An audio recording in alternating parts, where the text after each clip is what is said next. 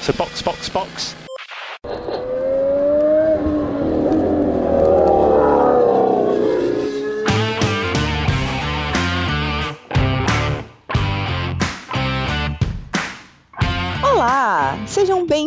Ao episódio 96 do Box Box Box, o original. Eu sou Aninha Ramos e estou aqui com Felipe Junqueira. Vamos nós! Mais um final de semana meio doido na Fórmula 1, né? Hoje a gente vai falar do GP de Miami, a primeira das três corridas nos Estados Unidos. Dentre apresentações estupidamente exageradas e pneus eternos, vamos começar.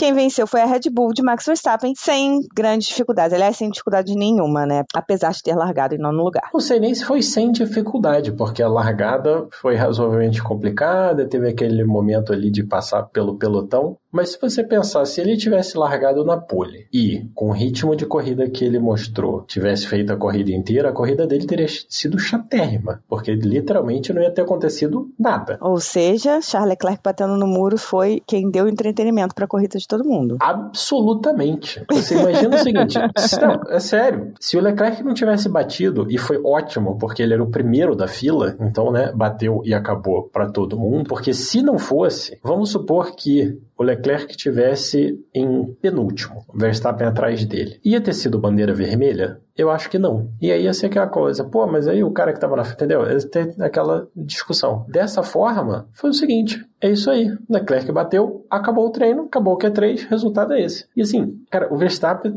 foi absurdo no domingo. Absurdo. Foi. Então, se ele tivesse largado na pole, que é óbvio que ele ia largar na pole se ele tivesse dado a volta dele. Tipo, a volta dele do Q2 foi melhor do que a volta do Pérez que serviu como pole position. É Sim. inacreditável. A corrida tinha sido um saco, porque ia largar as duas Red Bulls na primeira fila, o É. Verstappen ou ia pular na ponta ou ia passar o Pérez assim que o DRS começasse a funcionar. Tchau. Muito provavelmente o que a gente viu acontecer entre o Alonso e o Sainz ia continuar acontecendo. Então, tipo, Sim. não ia acontecer nada. O Não ia Leclerc- mudar o pódio. Não, não ia mudar nada e não ia acontecer nada, literalmente. Sim. Então, assim, se não fosse o Leclerc perder o carro ali no Q3, a corrida ia ser- ter sido muito chata. Você não ia ter o Magnussen largando ali no meio, óbvio, né? Porque Uhum. a não- simplesmente não tem esse, esse ritmo. É, e o Magnussen foi, assim, um ponto essencial na corrida, viu? Principalmente ali com o Leclerc diretamente, mas ele acabou travando muita gente atrás, assim como o Stroll, o Ocon, que estavam com pneus duros. O Magnussen ali acabou sendo um, um ponto importante na corrida, teve batalhas interessantíssimas, assim, super legais, entre ele e o Leclerc.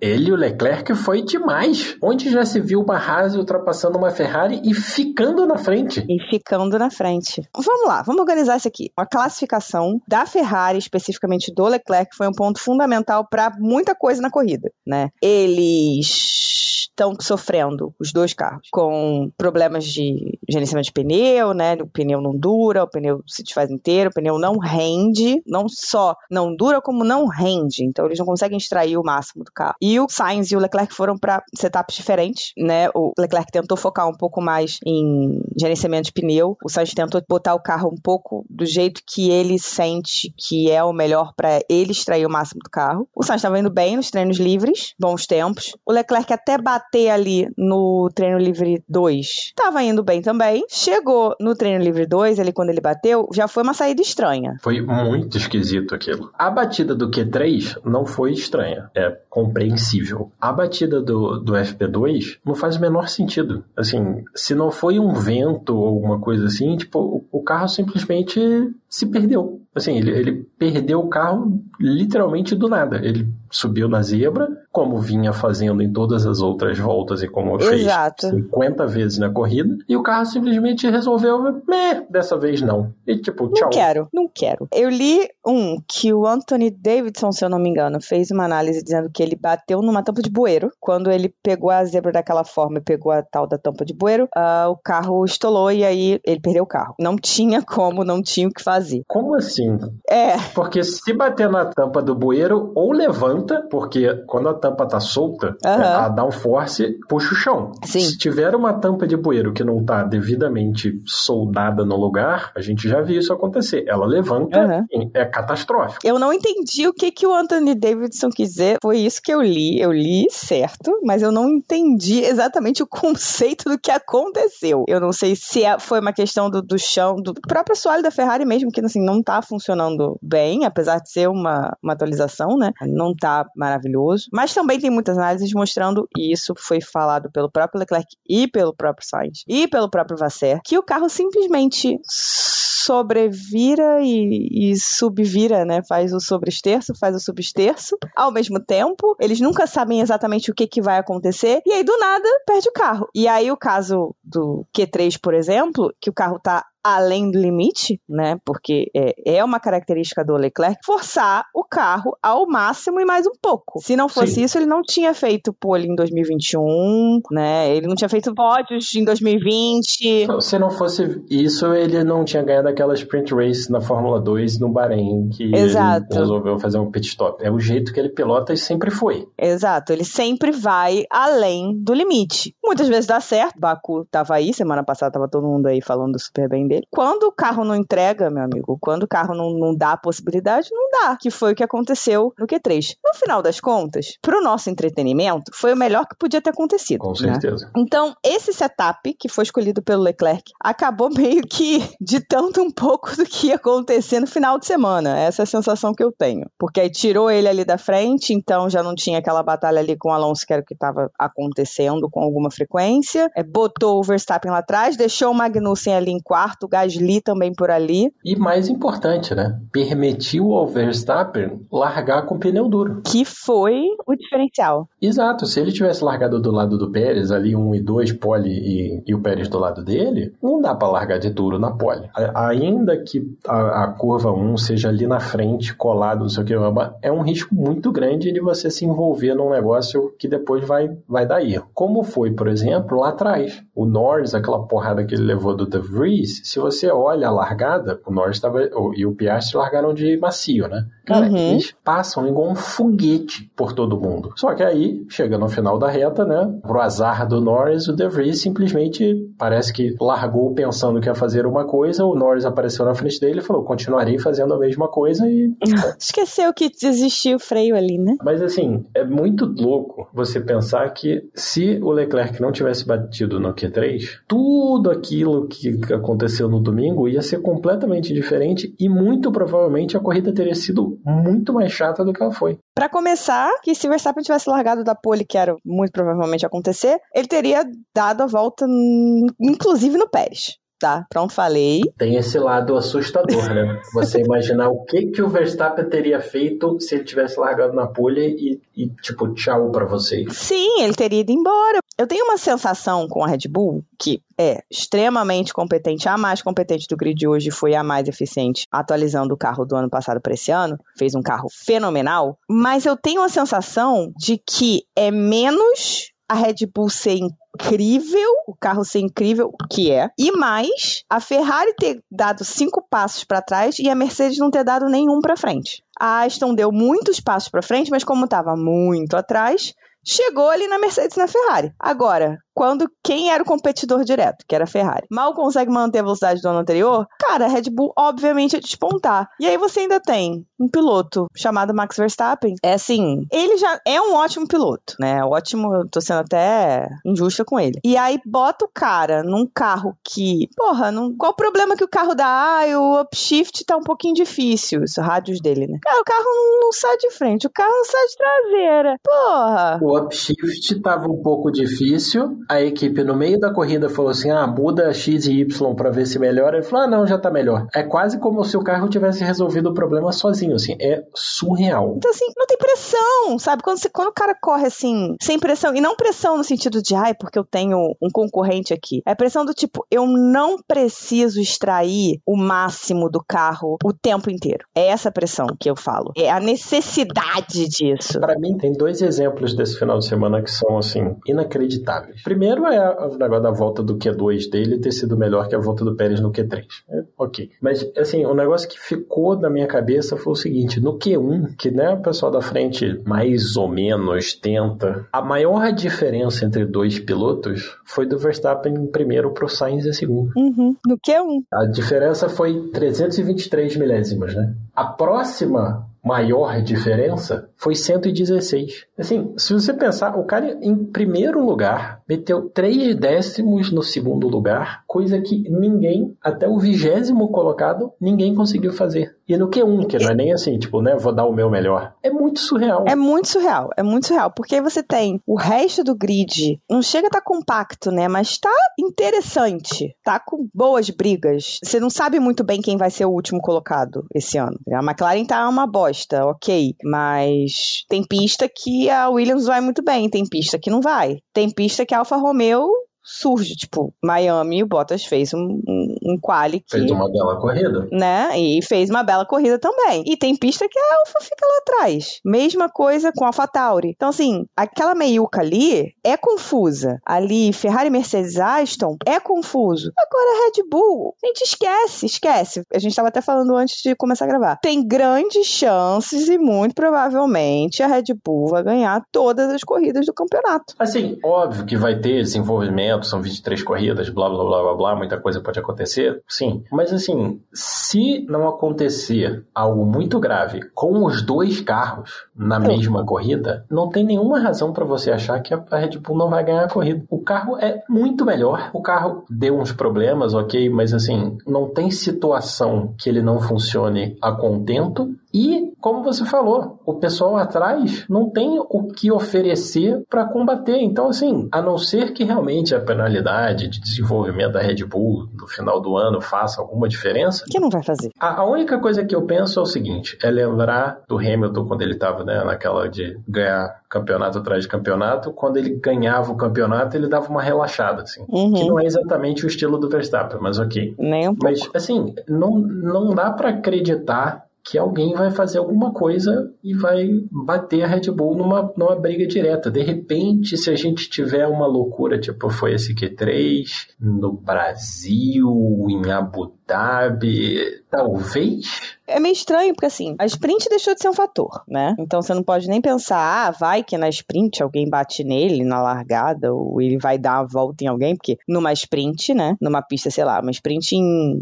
aqui no Brasil, que é uma pista curta, para ele dar uma volta em alguém, não custa muito. Ah, não, não afeta mais, sabe? Não afeta nada. Que seja o seguinte, tá? Batem nele, batem no Verstappen na sprint quebra o carro, não tem peça igual, tem que largar dos boxes. Vai fazer okay. igual Spa, eu acho que foi. Exato. Ainda assim, você aposta que ele não vai ganhar? Não. Não. Cara, esse domingo agora, ele largou em nono, tranquilíssimo no sapatinho, perdeu uma posição na largada, caiu para décimo. Na volta 15, ele estava em segundo lugar. Então, assim, fora Mônaco, talvez, é, é, de repente, assim, Mônaco, os dois têm que largar dos box, as duas Red Bull têm que largar do box. Ok, outra pessoa talvez ganhe. Mas, assim, não tem pista que esse carro não vá dar show, cara. Não tem. A gente já teve Bahrein. Ah, Bahrein é muito diferente. Uhum, ok. Ah, então Arábia Saudita, completamente diferente. Austrália, Baku, Miami. Não tem pista e não tem situação que esse carro não vá render. Não, porque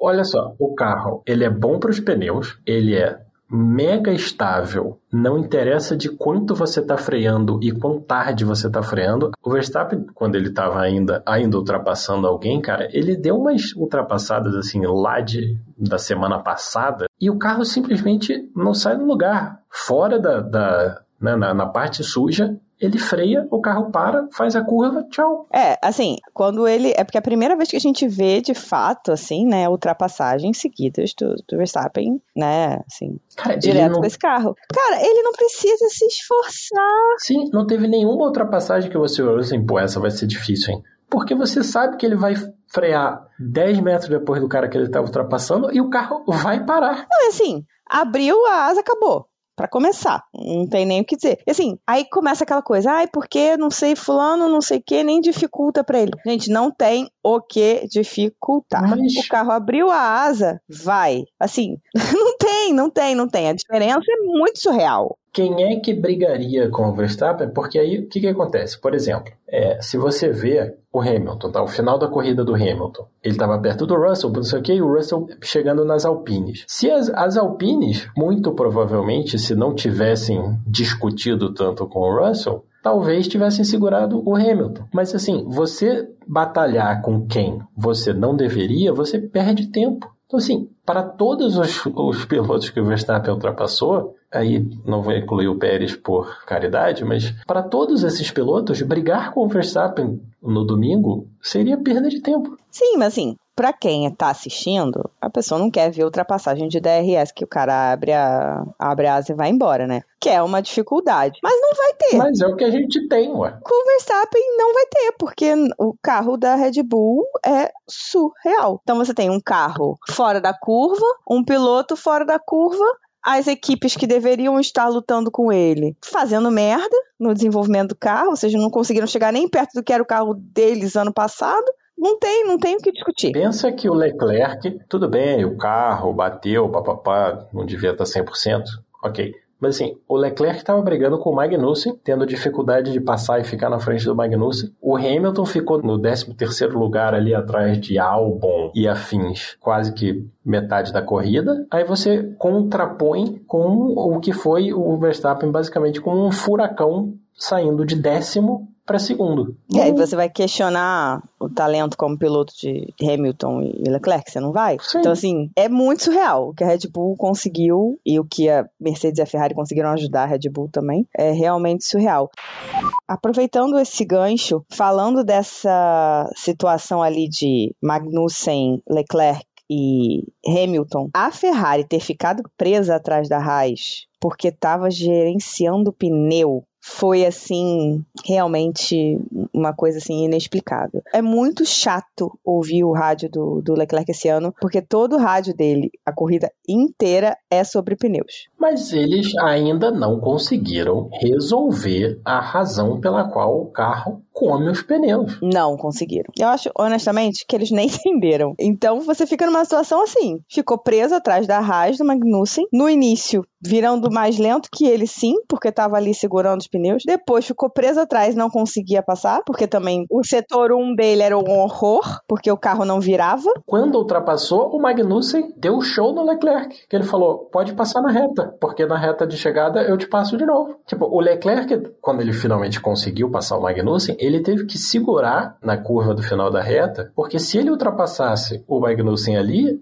ele ia ser ultrapassado de novo. Ia, porque no primeiro setor a Ferrari estava horrível. Ele ganhava a volta inteira. Tudo que ele ganhou na volta ele perdia no primeiro setor. Aquela primeira curva ali para Ferrari e Leclerc, a Ferrari simplesmente não estava virando. Então tinha um problema fundamental de setup ali que realmente o carro não virava. E aí quando o Hamilton finalmente parou, porque ele também largou de duros, de duros o carro do, do Hamilton, a Mercedes não rendia, não rendia, não rendia, não estava fazendo nada demais. Quando ele trocou e colocou os médios, foi como se tivesse, sei lá, finalmente ligado o carro. E o Hamilton conseguiu fazer o carro render. Aí você viu a diferença de ritmo de corrida da Ferrari para Mercedes e para Aston Martin do Alonso? Sim, muito estranho o comportamento dos carros mesmo, mais da Ferrari e da Mercedes em relação aos pneus nessa pista, foi muito, muito estranho. Pensa que o Hamilton ficou mais de 10 voltas preso atrás do Albon, em 13 terceiro, aí ele parou nos boxes, caiu para 12 segundo e em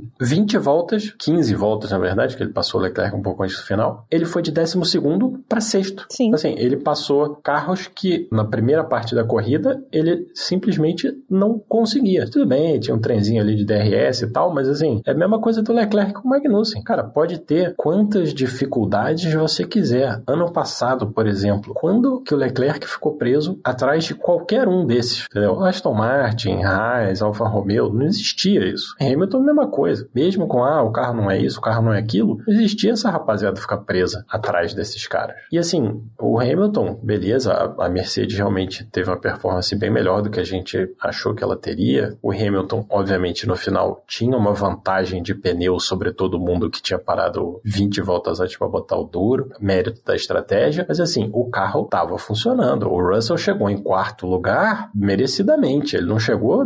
Sim. Não teve. Ele ultrapassou o Sainz assim lindamente. Sim, nada foi de graça para ele. ele. Ele ultrapassou o Ocon que não tinha parado, foi mais fácil, óbvio, pneu velho, pá, mas assim, a briga dele com o Sainz foi de igual para igual. Mesmo pneu, o Sainz eu acho que inclusive tinha parado uma volta depois do Russell. Então assim, o carro foi para frente. A Ferrari tá indo na outra direção, continua comendo pneu e não funciona. A corrida do Russell foi mais equilibrada do que a do Hamilton, no sentido de que os pneus pro Russell renderam mais ou menos a mesma coisa. Ele não teve grandes dificuldades de fazer nenhum dos dois tipos de pneus render, enquanto o Hamilton sofreu um pouco com os duros no início da corrida, mais ou menos, né? Não vamos esquecer que no sábado o, o Hamilton não passou o Q3 porque não passou, né? É. Simplesmente não rolou. O Russell conseguiu aos trancos e barrancos, mas assim, o Russell realmente fez o carro funcionar, sem fazer nenhuma loucura, sem fazer nenhuma barbaridade. O carro foi funcionando, foi funcionando, foi funcionando e ele chegou em quarto lugar, bastante merecido. Exato. E a Ferrari, ao contrário, teve dois carros funcionando de forma completamente diferente em relação aos pneus. Os dois largaram de médios, né? O Sainz, muito bem obrigado, estava virando as voltas dele, né? Perdeu a posição para Alonso, mas conseguiu ficar ali ainda no, no DRS do Alonso um tempo e tal, conseguiu estar tá ali virando próximo por um tempo. Enquanto isso, o Leclerc de médio estava com dificuldade, estava tendo que fazer gerenciamento de pneu, não conseguiu ultrapassar o, o Magnussen e tal. Leclerc ainda parou antes do Sainz. Tentou, não sei se dá um. Não sei, não sei o que foi que a Ferrari pensou, porque para mim ele estava gerenciando tanto pneu que para mim ele ia alongar com aqueles médios. Eu, mas, eu enfim. temo, honestamente,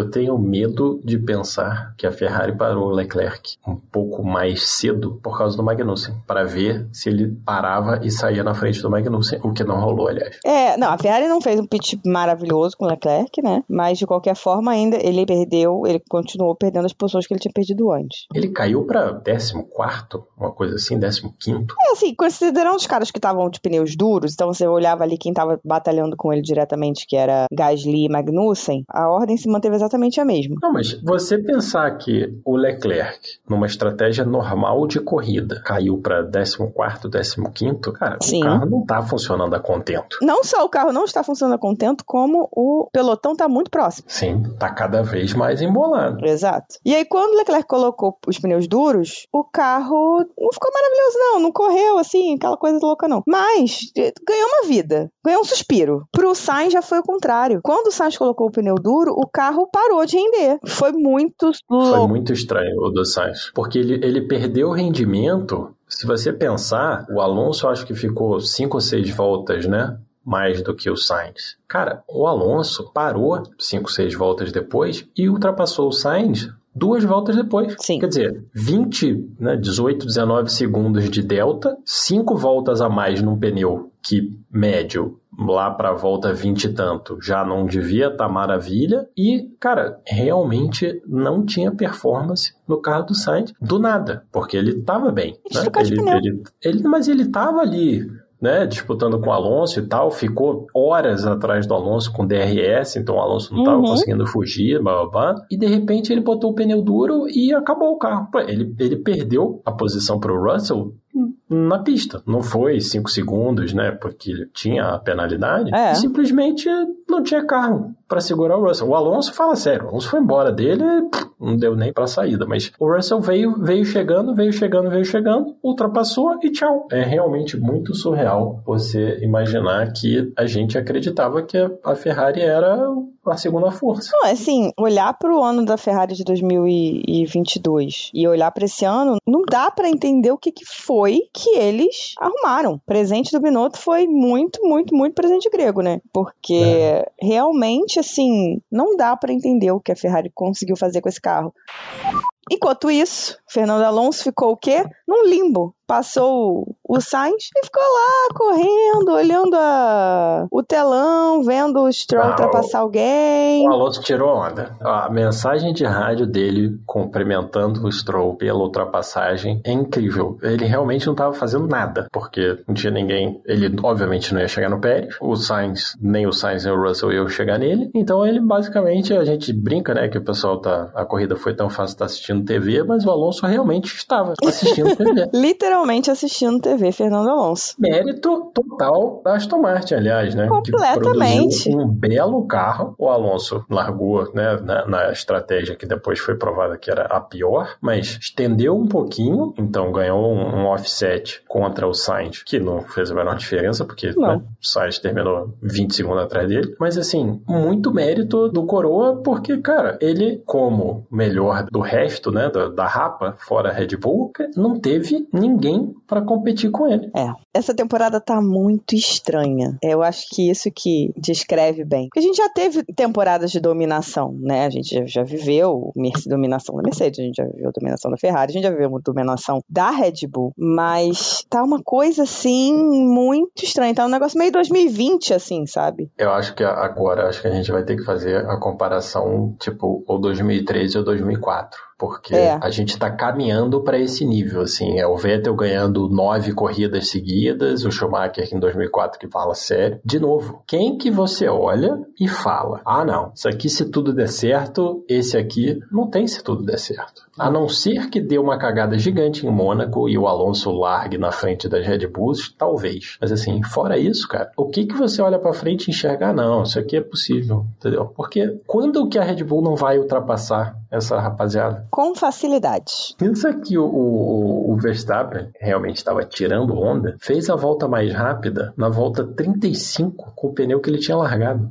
Não, ele tava botando volta no Pérez com pneu duro, cara. No final do stint dele de duro, ele tava botando volta no Pérez. Só que a diferença de volta era 20 voltas. O Pérez parou na volta 20, botou o duro, e o Verstappen tava com o da largada. Então na volta 35, o dele tinha 35, o do Pérez tinha 15. E ele metendo volta mais rápida da corrida. Chega a ser ridículo, chega a ser ridículo.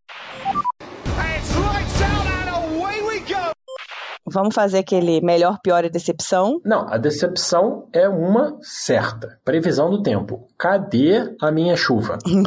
Prometeram pro final do qualifying chuva com raios. Não rolou. Ok. Não, não. Vai vir amanhã. Cadê a minha chuva? Estamos esperando até agora. Choveu de noite, limpou a pista e nada de chuva durante a corrida. E limpar a pista não fez diferença nenhuma. Zero. Eu acho que melhor tem várias possibilidades, porque eu acho que a gente viu boas corridas. O Gasly, por exemplo, fez uma boa corrida. O Hamilton, depois de um sábado bem caído, fez uma boa corrida. O Tsunoda fez uma boa corrida. O Alonso, dentro da solidão dele, fez uma boa corrida, mas assim, vai falar do melhor, cara, o melhor foi o Verstappen. Aquele período ali, da volta 20 até a volta 35, 40, cara, foi surreal o que ele fez com o pneu velho, numa pista que tava super quente. Ele, cara, assim, realmente deu um show o carro é ótimo, ok, mas assim, foi um show de pilotagem. E pior? Pior também temos alguns candidatos.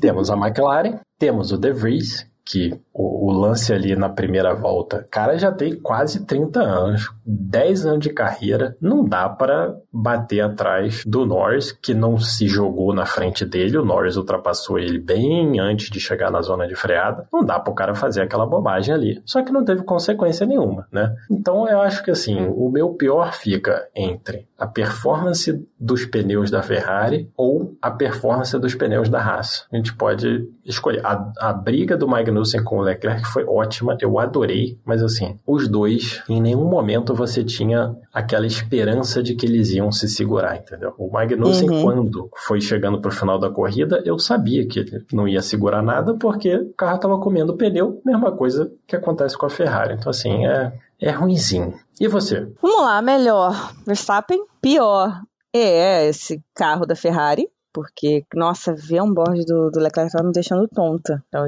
enjoada. O carro balançava, o carro pulava, o carro não virava e saía de traseiro ao mesmo tempo que não virava. Olha, realmente eu não sei o que a Ferrari arranjou nesse carro. Decepção, você foi com a chuva? Eu vou com a Pirelli por ter escolhido a gama de pneus que dura mais para essa corrida. Tinha que ter colocado uma gama de pneus mais macia pra gente ter uma variabilidade, entendeu? A gente ter uma chance ali de, de ter um pneu carcomido, entendeu? É ferrar Ferrari, é ferrar Ferrari, fazer o quê? Mas de repente, sei lá, né? Porra, o Ocon fez 40 voltas com aquele pneu, o Verstappen também, pelo amor de Deus, né, gente? Não dá para ficar botando pneu de que dura 40 voltas na corrida. Duas paradas, talvez a corrida fosse um pouquinho melhor, né?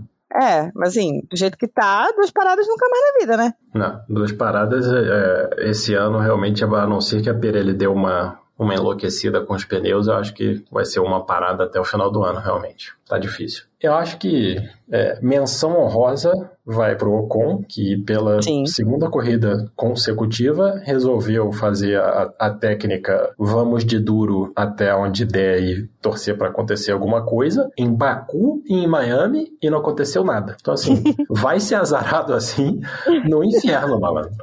Não é? Baku é? e Miami. A coisa mais simples que tem é rolar um safety carzinho de leve, entendeu? Não teve. De leve. Não teve. Nas duas corridas, o Rocon ficou lá torcendo para vir a acontecer alguma coisa e nada. Realmente, assim, incrível. Incrível. O Ocon não tem a sorte que nós temos de ter o apoio que temos aqui nesse podcast, né? Ele não tem a sorte de ter pessoas que funcionam como o nosso safety car, porque sem elas a gente não teria como fazer este podcast render. Como sempre, vamos agradecer aos nossos apoiadores. Os apoiadores do Smooth Operator, sempre um agradecimento de coração vocês são muito importantes para nós. E aos apoiadores dos outros planos, agradecimentos nominais para Leco Ferreira, Leonardo Fernandes, Hugo Costermani, Thaís Costa, Jéssica Médici, Rodolfo Tavares, Bruna Soares, Carol Polita, Jaime de Oliveira e Diogo Moreira. Se você quiser participar desta lista ilustríssima, é só entrar no nosso Apoia-se ou no PicPay e ver lá qual plano que melhor se encaixa. Nós temos quatro planos, 5, 10, 25 e 50 reais. Cada um tem ali suas coisinhas a gente está trabalhando para dar uma revisada neles, tá? E o principal para a gente é pagar um editor para a gente ser feliz e conseguir fazer o podcast. E a gente conseguir fazer é, sprint de notícias, a gente conseguir levar mais coisas para vocês. So, box, box, box. Agora, o que, que vai acontecer? Vamos para Imola. E em Imola, estamos aí várias promessas de upgrades. Ferrari, McLaren, Aston Martin com certeza vai trazer. Então, quem sabe não vai mudar o, o panorama um pouquinho. Tem um panorama que eu acho que, infelizmente, pode botar upgrade e não vai mudar, que é a McLaren, que assim, eu acho que a gente tem que dar o destaque negativo, porque na sexta-feira eles deram aquela esperança de tipo, hum, será tadinho. que eles conseguiram? E cara, o Norris e o Piastri foram, assim, o Piastri largou muito bem de pneu macio, o Norris também largou bem, mas aí, né, levou uma trauletada nas costas, mas o Piastri largou bem, ganhou um monte de posições, mas de macio. Então, provavelmente também, né, torcendo para ter alguma cagada e Sim. poder trocar de pneu, mas volta 5, já foi lá, trocou de pneu, caiu, eh, o Norris já estava lá atrás, caíram os dois lá para trás e tchau, terminaram uh, nas, nas posições lá, lá no fundo. Só não foi pior que o Sargent, né? Eu achei que o Sargent tinha abandonado. Eu vi ele entrando no, nos boxes e assim, era tão cedo na corrida que foi assim, cara, abandonou? Não. E ignorei, não olhei não. mais. Infelizmente para ele não, porque assim, difícil lembrar de, de alguém que primeira corrida em casa teve uma, um final de semana tão lamentável. O cara classificou em último, correu a corrida inteira depois desse pit stop cedo lá atrás, sozinho e chegou em último. Então assim, Uau! Realmente complicada a vida do Sargent no seu GP. Então é isso, falamos de, de Miami. Não vamos falar daquele início horroroso, aquela apresentação dos pilotos que foi a maior vergonha alheia que eu já tive vendo Fórmula 1. Eu me recuso é. a falar disso. Eu achei que aquela de Austin ia ser a maior vergonha alheia né, nos Estados Unidos, mas pelo amor de Deus. Não, sem condição. Finalizamos por aqui. Agora só em Imola. Semana que vem tem outro episódio para vocês. Se quiserem falar com a gente, arroba cashboxboxbox no Twitter e no Instagram. Nosso e-mail podcastboxboxbox.gmail.com também é a nossa chave do Pix, para vocês que quiserem dar uma ajudinha sem compromisso. E por favor, avaliem sempre a gente no Spotify, Deezer, no seu agregador, com o máximo aí de pontuação que vocês puderem dar pra gente poder estar tá sempre aparecendo para outras pessoas, para que outras pessoas possam ouvir a palavra do Box Box Box. Então é isso, galera. Valeu, beijo, beijo e Box Box Box. Dias melhores virão. Vamos torcer.